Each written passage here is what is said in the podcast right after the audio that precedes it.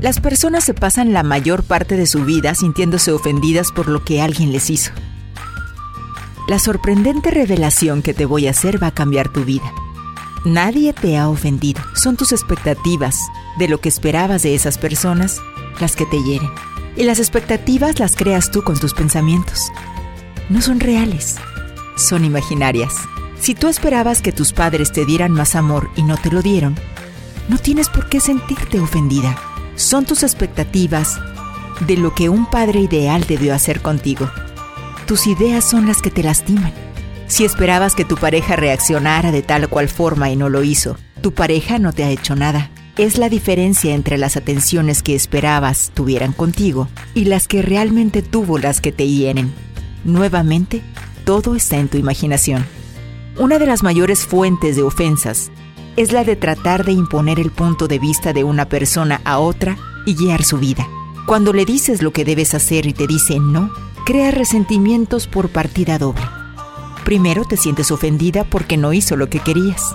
Segundo, la otra persona se ofende porque no lo aceptaste como es. Y es un círculo vicioso. Todas las personas tienen el derecho divino de guiar su vida como les plazca Aprenderán de sus errores por sí mismos. Déjalo ser. Nadie te pertenece, ni tu pareja, ni tu hijo. Las personas son un río caudaloso. Cualquier intento de atraparlas te va a lastimar. Ámalas, disfrútalas y déjalas ir. Entiende que nadie te ha ofendido. Son tus ideas acerca de cómo deberían actuar las personas. Deja a las personas ser. Deja que guíen su vida como mejor les plazca. Es su responsabilidad. Dales consejos si te los piden, pero permite que tomen sus propias decisiones. Nadie te pertenece, ni tus padres, ni tus amigos, ni tus parejas, ni tus hijos.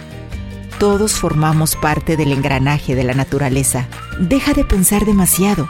Ábrete a la posibilidad de nuevas experiencias. La perfección no existe. Ni la madre, amiga, pareja perfecta, solo existen los deliciosamente imperfectos.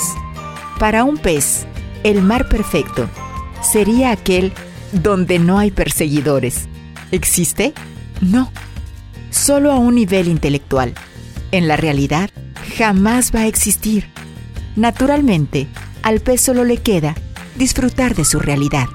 Disfruta la vida, la vida real es más hermosa y excitante que cualquier idea que tienes del mundo.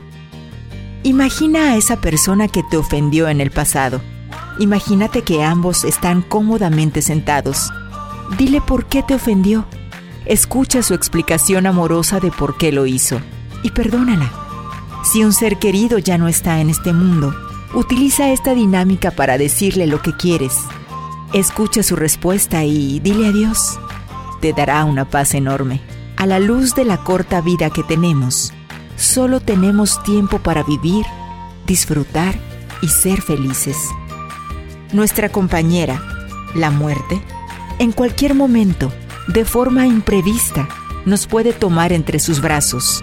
Es superfluo e inútil gastar el tiempo en pensar en las ofensas de otros. No puedes darte ese lujo.